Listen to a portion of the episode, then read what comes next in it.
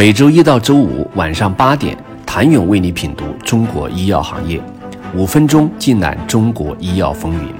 喜马拉雅的听众朋友们，你们好，我是医药经理人、出品人谭勇。在寒风凛冽的二零二二年，整个创新药赛道人心惶惶，平静的海平面下已波涛汹涌。不少企业因为行业周期的波动，裁管线、调整优先级。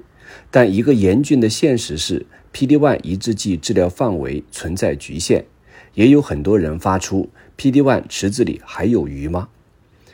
为发挥 PD-1 最大的临床价值，越来越多创新药企逐渐从单药转向联合用药、双抗等产品研发，致力于打造 PD-1 的上层建筑。诸如富宏汉林，除了砍掉上述所讲的 PD-1 管线外，让外界震惊的是，他还新开了三条 PD-1 管线。富宏汉林2022年财报显示，PD-1 抗体斯鲁利单抗上市九个月就实现3.4亿元销售。要知道，PD-1 抗体斯鲁利单抗是第十三款国产 PD-1 PDL1，也是国内批准上市的第七款 PD-1 产品。它的获批时间并不具备优势，但依旧带给外界巨大的惊喜。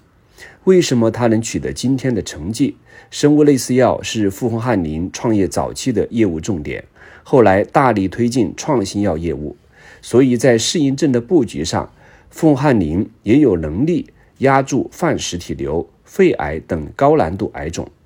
靠着前期生物类似药铺垫的销售能力。凤汉林才能够很快就进行 PD-1 的市场开拓。此次增加 PD-1 联合研发管线，或许是凤汉林想要发挥 PD-1 管线价值的最大化。众所周知，肺癌治疗临床试验时间长，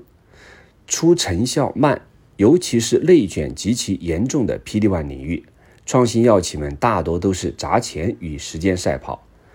哪条管线能够生根发芽，对药企们来说，仿若岸上的鱼儿看到了水。PD-1 后，业内都在猜测下一个重磅炸弹是谁，因为能和 PD-1 药物产生协同效果，连用发挥出一加一大于二的效果。TIGIT 被认为是最有前景和潜力的靶点之一，但百济神州在2021年7月启动的 TIGIT 抑制剂。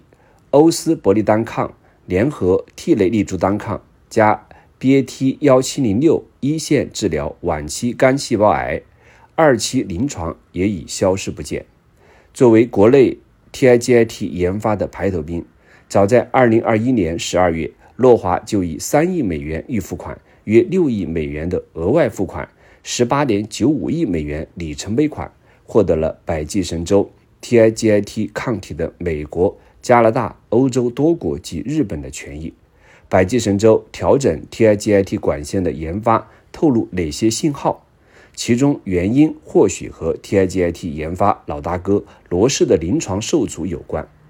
罗氏此前宣布其 TIGIT 抗体在联合治疗广泛期小细胞肺癌的三期临床试验中失败的消息发布后，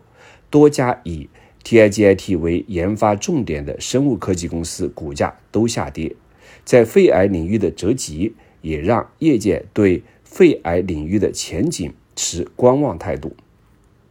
虽然罗氏近日表示其 TIGIT 单抗产品在晚期肝癌的治疗中表现积极，但前期研发失败还是让 TIGIT 靶点的研究前景蒙上了一层未知。想了解十八 A 企业如何踩管线、调整优先级，请你明天接着收听。